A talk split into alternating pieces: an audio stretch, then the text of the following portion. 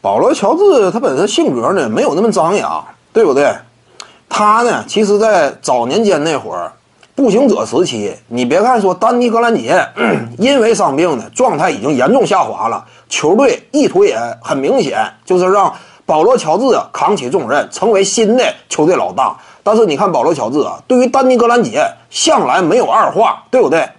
甚至接受采访的时候呢，丹尼·格兰杰往那一站，保罗·乔治呢，甚至主动愿意把中间的区域啊让给之前的老大哥。这就是保罗·乔治嘛，很有情商，而且呢，不是说特别强求队内地位的那样一种类型。保罗·乔治的这种性格呢，也使得他往往在自由市场之上啊，很受其他的巨星欢迎。之前跟三双猛男交这个合作呀，你看看猛男对不对？说实话，比赛场上，保罗·乔治攻守两端的作用与意义已经高于猛男了，但是乔治呢？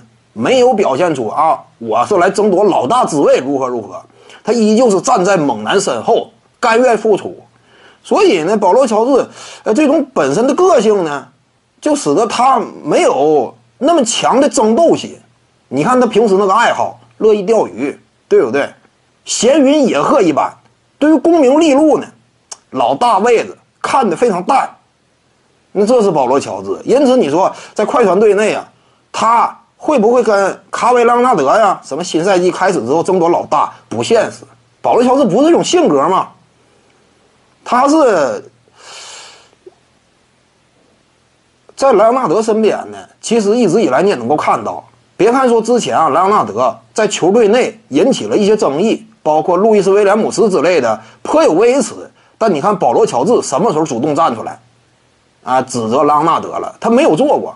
他对于自我的认知非常清晰，或者说呢，就情商角度，他也了解，就是自己呀作为第二核心，我得尽量维护老大的尊严与位置，对不对？这样整个团队的基础架构才能够得以保存。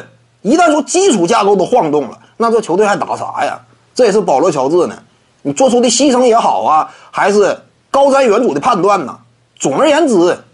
他的认知是非常清晰的，所以他是不会争老大的。各位观众要是有兴趣呢，可以搜索徐静宇微信公众号，咱们一块儿聊体育。中南体育独到见解就是语说体育，欢迎各位光临指导。